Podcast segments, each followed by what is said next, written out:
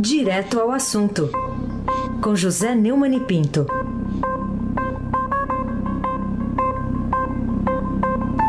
Neumani, bom dia. Bom dia, Raíssa Abac e o craque. Bom dia, Carolina Ercolim, tintim por tintim. Bom dia. Bom dia, Almirante Nelson, que amanhã vai para Lima com o seu pedalinho. Bom dia, Diego Henrique de Carvalho. Bom dia, Moacir Biasi. Bom dia, Clã Bonfim, Emanuel, Alice Isadora. Bom dia, ouvinte da Rádio Eldorado 107,3 FM. Raíssa Abac, o craque. Vamos lá, esperamos os comentários do Peru hoje, começando com o, o, STF, né? Essa manchete aqui do Estadão. STF sinaliza tirar COAF do julgamento sobre a Receita. É, ô Neumann, em que o voto do ministro Alexandre de Moraes eh, ontem pode levar a maioria do Supremo a contestar o voto do presidente de Astófile, aquele de quatro horas e meia que teve complemento ontem ainda? Ainda teve complemento ontem, porque ninguém entendeu, todo mundo reclamou, ninguém entendeu, ele teve que complementar. E aí o seguinte, quem entendeu discordou. Parece que é a maioria, né? É, ainda tem gente lá que não conseguiu entender, pelo visto, né? É, de qualquer maneira, é, eu quero é, saudar essa, o voto do Alexandre de Moraes, que abriu uma dissidência que parece que pode ganhar, né? Vai ganhar. É, e resolve um dos problemas gravíssimos. Ontem eu conversei com meu amigo ex-ministro da Justiça, Zé Paulo Cavalcante Filho, e ele chamou a minha atenção para o fato de que o, o, o Toffoli é, previu, né, depois de uma virada no voto, que o COAF, ex-COAF, atual unidade de inteligência financeira, cobre crime fiscal, contrabando e descaminho crime de previdência e lavagem de dinheiro, mas esqueceu a corrupção. É, com isso, a coisa é, não apenas os corruptos amiguinhos do PT ficam todos na boa, como é, sempre, né? como também o Flávio Bolsonaro é, tem manteria, mantido a sua blindagem feita por ele pelo Gilmar Mendes.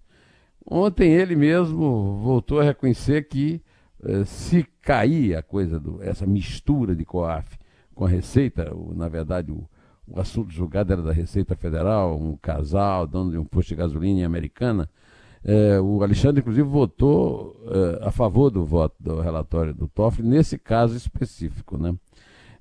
não, não votou o, em relação ao o, a mistura do, da UIF é, que no entendimento do Dias Toffoli só pode atingir esses quatro crimes que o Zé Paulo chamou a atenção. Né? É, o, o, Alexandre de Moraes é, afirmou que não é necessária a prévia autorização judicial para obter a íntegra de documentos da UIF e o direito fundamental ao sigilo não pode proteger criminosos. Vamos, vamos ouvir o que ele disse, Almirante, por favor, antes de você ir para Lima. Os direitos fundamentais não podem servir é, como verdadeiro escudo protetivo para a prática de atividades ilícitas. Não é essa a finalidade é, das garantias individuais, das liberdades é, públicas, é, possibilitar uma verdadeira redoma protetiva para que as organizações criminosas, os criminosos, possam é, atuar. Tanto o legislativo quanto o judiciário podem relativizar os sigilos de dados e o sigilo financeiro. Não há, então, presidente, ao meu ver, nenhuma inconstitucionalidade, nenhuma ilegalidade no compartilhamento entre Receita Ministério Público é, de todas as provas, todos os dados necessários, imprescindíveis é, para conformação e lançamento é, do tributo. É, aí ficou claro que realmente essa, isso que o, o, o Alexandre de Moraes é, descreveu é uma coisa da decisão monocrática que continua valendo, porque a, a, a votação foi suspensa, vai ser volta para quarta-feira que vem. E aí o, o, a blindagem do Flávio Bolsonaro e do Fabrício Queiroz continua. E continua também é, a, a decisão monocrática de manter todos esses processos encerrados. É o fim da picada, porque ele mesmo, o Toffoli, está empurrando com a barriga, com um voto que não termina nunca, é provável que ele abra a próxima é, sessão para responder o Alexandre, né? E vai mantendo a sua decisão monocrática enquanto a, a maioria do plenário não reage, porque tinha que reagir e dizer, ah, vamos votar, vamos votar. Para com esse negócio de ficar votando duas horas, vota simplesmente e joga esse, essa decisão monocrática no lixo, que é o lugar que ela merece. Carolina Ercolim, tintim por tintim. Queria que você é, explicasse para a gente o que, que deve ter passado pela cabeça do presidente do Supremo, Dias Toffoli, quando chamou para conversar o presidente do Banco Central, Roberto Campos Neto, procurador-geral da República, Augusto Aras, e advogado-geral da União, André Mendonça, para, enfim, antes de, de, começar esse julgamento, né, que vota as restrições ao COAF. Como é que deve ter sido essa eu reunião? Eu publiquei uma foto dessa reunião porque o, o fotógrafo, a fotógrafa do Estado, a Gabriela Biló, né? Foi, foi o Dida. Não me lembro mais, mas o, o, o, Estado teve acesso à reunião fotografando através das vidraças que o Niemeyer providenciou lá para o STF. Né? Agora, eu quero, Carolina, para responder a sua pergunta, que é uma pergunta importantíssima, eu quero citar o que está circulando no J, aquele, aquele site é, de jurídico, né? é, com, é um artigo do Joaquim Falcão, que é um acadêmico da Academia Brasileira de Letras, é o maior especialista no Brasil, é, da Fundação Getúlio Vargas, em Supremo. Ele escreveu que deve ter sido constrangedor para Roberto Campos Neto, não como autoridade monetária, mas como superior do COAF, ex-COAF, agora o IF, né, ter que ir negociar com o ministro Toffoli, procurador-geral, o ministro Arias, Aras, gestão de informações sobre potenciais ilícitos. Não há independência que resista a cena a negociação vista por todo o mundo global. Nem mesmo mera autonomia resiste. Não precisamos saber o que conversaram, basta o constrangimento da visita. Transparente pelos vidros do Supremo, graças aos Niemeyer, juntos o Congresso, a Presidência da República, deformado o Banco Central, faltava ao ministro Toffoli para negociar o que o COAF pode ou não pode fazer. É o que estamos assistindo agora. Não há nada de jurídico nisso. Não há nada de constitucional nisso. Não há nada de democrático nisto. O que há é tentativa para que instituições, mesmo econômicas, não funcionem. Escreveu Joaquim Falcão no Jota. Ou funcionem menos, ou funcionem seletivamente. Depois reclama-se que investimentos estrangeiros não vêm. Como? Se pode inconstitucionalizar a instituição econômica mais poderosa do país, o Banco Central. É preciso defender instituições, inclusive o Banco Central, que enquanto clama por independência, lhe retiram a autonomia. É, o, o artigo está lá, tem, contém mais coisas, é um artigo corajoso, um artigo correto, é, e realmente é uma interferência abusiva, não do Supremo, que ainda não conseguiu votar, mas do seu presidente, é, o constrangedor presidente de Astófoli, Raíssa Abac, o craque. Bom, outro assunto aqui para a gente tratar, Neumani, a manchete hoje do Estadão, confiança em retomada da economia faz emprego reagir. Você acha que até que enfim o desemprego pode estar tá começando a reagir e a crise a diminuir ou, ou, tem uma outra leitura? É, o mercado de trabalho criou 70.852 empregos, carteira assinada em outubro, de acordo com os dados do famoso Cadastro Geral de Empregados e Desempregados, o CAGED, que foram divulgados ontem pelo Ministério da Economia. Foi o sétimo mês consecutivo de abertura de vagas formais. Por isso mesmo, não vejo nenhum motivo de ficar é, dizendo, olha, isso aí não é bem assim, porque pode vir, pode vir o contrário, pode vir qualquer coisa. Pode pegar fogo no Banco Central lá no prédio. Né?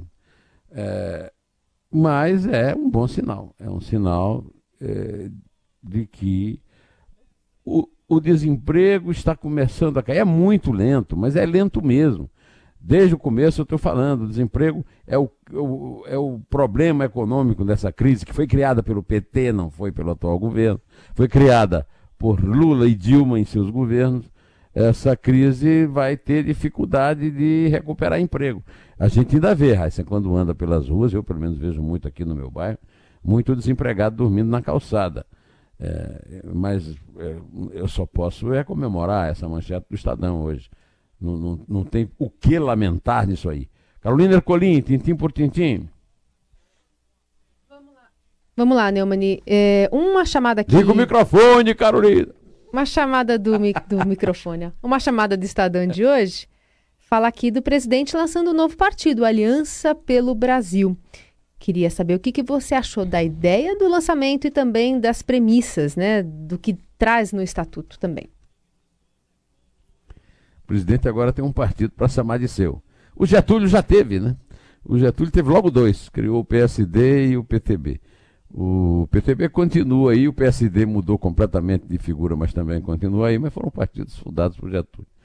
Mas eu não me lembro do Getúlio ter colocado uh, nem a Alzira, que era a filha favorita dele, que era uma secretária, na direção do partido. O Bolsonaro realmente é, é um partido aliança por Bolsonaro, né? porque ele não apenas colocou o filho é, Flávio como vice, apesar de, de estar prestes a, a, começar a responder de novo o Ministério Público sobre a rachadinha e mais o que tenha na, no inquérito do Ministério Público do Rio, como também agora o filho Jair Renan, que até agora tinha sido poupado é, daquela brincadeira que eu sempre faço. Eu tenho três filhos, nenhum é político.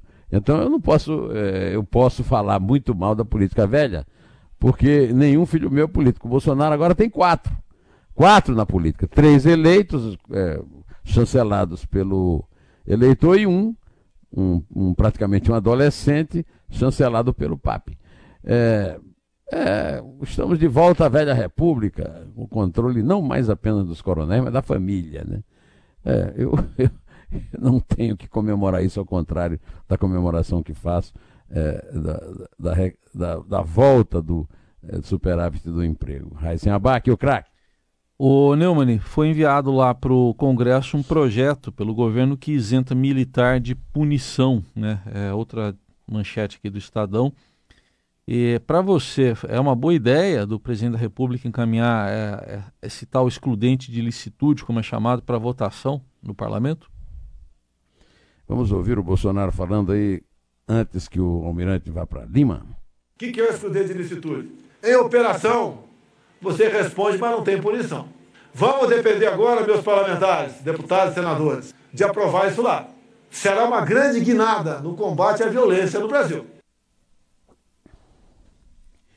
Bom, essa é, medida, essa, é, ela atinge é, Polícia Federal, Polícia Rodoviária Federal, é, polícias civis, polícias militares, Corpo de Bombeiros e além das Forças Armadas, né? Corpo de Bombeiros Militares. Né? O, é uma, uma, uma, batalha muito grande que vem, tem sido da, das, dos militares e da polícia em relação a, ao combate ao crime organizado. Desde que a lei, essa lei vai ser passar pelo Congresso, então vai, vai ter várias atenuantes, mas desde que a lei não facilite uh, o assassinato de suspeitos pelos militares que estão tendo a exclusão de licitude, né? tudo bem. É, a verdade é que nós temos uma Constituição e um arcabouço legal que protege muito o bandido e e não cuida do inocente. E nós só esperamos, nós esperamos que a lei proteja o policial ou o militar que está em combate, mas que não exponha o inocente às suas balas a esmo. Carolina Ercolim, tintim por tintim. Neumani, é, outro assunto para a gente tratar contigo é sobre a condenação do ex-ministro de Dilma Rousseff e ex-governador de Minas Gerais, o petista Fernando Pimentel, pela Justiça. Você se surpreendeu? Não, é o que se espera é, do que aconteceu em Minas e do que tem sido noticiado desde então. Só demorou bastante. Lá em Minas as coisas são sempre mais, mais lentas, né? Veja o caso do Aécio, que continua lá, agora na Câmara. Né? O Fernando Pimentel foi ministro queridinho da Dilma. Então, ao ser condenado pela Justiça, ele expõe é, que a, aquela é, honestidade acima de tudo da Dilma tem a, a, a, a consistência de uma casca de ovo. Né? Essa sentença, condenação a 10 anos, foi proferida pela juíza Luzia Divina de Paulo, Paula Peixoto, da 32ª Zona Eleitoral de Belo Horizonte. Foi publicada na edição do Diário do Tribunal Regional Eleitoral de Minas. A, a defesa do, do Fernando Mentel diz que a, a decisão é de uma fragilidade surpreendente. É. Pode ser. Agora, a, de uma fragilidade surpreendente é a presunção de inocência dos petistas. Né? O pessoal está metido em tudo. E o Fernando Pimentel é velho frequentador de, é, de acusações e denúncias na justiça. Raíssa Abac, o craque.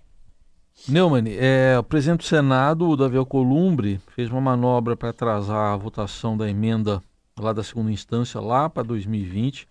Ele repassou a vez da votação para a Câmara. O que, que você achou disso? Eu já disse que o Davi Alcolumbre despertou um grande entusiasmo quando derrotou o Renan. Derrotou o Renan Calheiros. Renan Calheiros é aquilo que nós conhecemos, né? que já de demonstrou, inclusive, como é frágil a convicção da ministra Carmen Lúcia em relação aos bandidos políticos. Né? O... Acontece que o Renan virou Espírito Santo de orelha do, do Davi Alcolumbre. Davi Alcolumbre é muito fraco é, não tem nenhuma consistência política, vem de uma eleição em que ele foi derrotado para governador do Amapá, é, e está entregando, né, ele está se entregando ao, ao Renan para se locupletar, né? E agora ele costurou um acordo para priorizar o andamento na Câmara de uma proposta da Constituição, um PEC, que autoriza a execução de pena de condenados em segunda instância, em detrimento ao projeto de lei sobre o mesmo assunto que tramita no Senado. Eu, eu conversei ontem bastante com o ex-ministro da Justiça, o Zé Paulo Cavalcante, que eu já citei aqui, e ele disse que essas, essas emendas que estão sendo votadas são emendas muito difíceis, emendas de emendas constitucionais, quando se pode resolver isso com uma lei. É, basta uma lei com maioria simples para reformar o, o código do processo penal é, que é, interpreta de forma completamente equivocada o artigo 5 é, inciso 57 da Constituição. Não precisa reformar a Constituição nesse ponto, porque a Constituição não diz, não está escrito na Constituição que ninguém pode ser preso antes do trânsito em julgado, antes do julgamento pela quarta instância, que é o Supremo, que demora as calendas gregas. Não está escrito. Então, é, é, seria talvez o caso de reunir todos os chamados lavajatistas da Câmara e do Senado para propor uma coisa mais simples. Propor isso propor tirar do Código Penal o artigo que proíbe a, a prisão após a segunda instância até o, o trânsito em, em, julgado, porque não está previsto na Constituição, é uma mentira, mentira do Toffoli, mentira do decano Celso de Mello, mentira do Gilmar Mendes, mentira de Rosa Weber, Mentira de Ricardo Lewandowski e de Marco Aurélio. Os seis que votaram por esse absurdo. Não sabem ler, são analfabetos funcionais. Está escrito, não se considera culpado, não tem nada a ver com prisão. Carolina Ercolim, tintim por tintim. Para a gente concluir, Neumann, ainda queria que você comentasse essa notícia sobre o desmate ainda crescendo em áreas protegidas da Amazônia. Está em destaque aqui também na capa do Estadão. E tem a ver muito com a questão da punição, né? Completamente. Você tem toda a razão. Veja bem, é, o desmatamento da Amazônia em áreas protegidas, unidades de conservação federais, estaduais e em terras indígenas, onde por lei não poderia haver é, retirada da floresta, foi maior do que a média registrada em todo o bioma no último ano. Se forem considerados somente os seis federais, cuja fiscalização é de competência do Instituto Chico Mendes, de conversão é, Conservação da Biodiversidade, órgão vinculado ao Ministério do Meio Ambiente, a derrubada de árvores cresceu 84% entre agosto de 2018 e julho de 2019. É, o Bolsonaro e o Ricardo Salles têm insistido que o desmatamento é um problema cultural. Problema cultural é a desculpa de cego, que é feira ruim ou saco furado, como dizia minha avó. Qualquer coisa é problema cultural. Não. É, estão usando, inclusive, uma coisa que a esquerda usa muito. É um problema cultural, é, é, a desproteção que o pobre bandido tem e tal. Na verdade, faltam fiscais, falta fiscalização e falta polícia, polícia, para prender criminosos. O desmatamento não é um problema cultural, é um problema policial, penal, criminal. É um crime. No mundo inteiro, desmatar é crime. No Brasil também é mas os caras cometem o crime e são é, protegidos pela impunidade que eles dá, a falta de fiscais, a falta de, de, de policiais e a completa falta de senso do presidente, do ministro, da, novo ministro aí da, da é, do meio ambiente, etc. Agora, eu quero dizer o seguinte, que não é só o Bolsonaro. Todos os presidentes, todos. Vamos lembrar aqui, do Collor até hoje, nenhum presidente enfrentou isso aí por causa é, da predominância dos políticos do Norte, que são todos sócios dos criminosos internacionais que não desmatam no resto do mundo, vêm desmatar no Brasil, porque são protegidos pelas empresas formadas entre eles, bandidos e os políticos do Norte. Ninguém tem coragem de enfrentá-los, e aí aparece o Bolsonaro com a, um, uma é, política de uso econômico da Amazônia que torna, digamos, é, desprezível a o combate ao desmatamento. A verdade é essa: o desmatamento é um crime, os criminosos estão soltos porque os políticos do norte protegem e o governo os deixa impunes, soltos, desmatando por aí. Carolina Ercolim, eh, vou lhe dar a honra de você contar pelos pontos que o Flamengo vai fazer amanhã contra o River Plate. Ô, louco. Isso não é. O Nelson não precisa ligar o secador aqui, não, né? Nelson vai ligar um secador. É, tipo, você, tá, você não tá secando, né, o, o Flamengo, não, né? Secando o River Plate. Né? Ah, bom. Então tá bom. Está aqui é o Flamengo. Esse é o Robson Morelli, que sempre destaca o é. Flamengo aqui no nosso boletim. O, o, o Robson Morelli, eu vou contratar o Robson Morelli para fazer uma nova campanha publicitária para o Flamengo, porque essa daí é ridícula. Essa é ridícula. Então vamos lá. Você achou essa campanha horrível? horrível. Ô, ô, Carolina, é. é. paga um café aí pro Heisenberg. Eu vou, vou fazer isso. Tá. É três. É dois. É um bom fim de semana, em pé.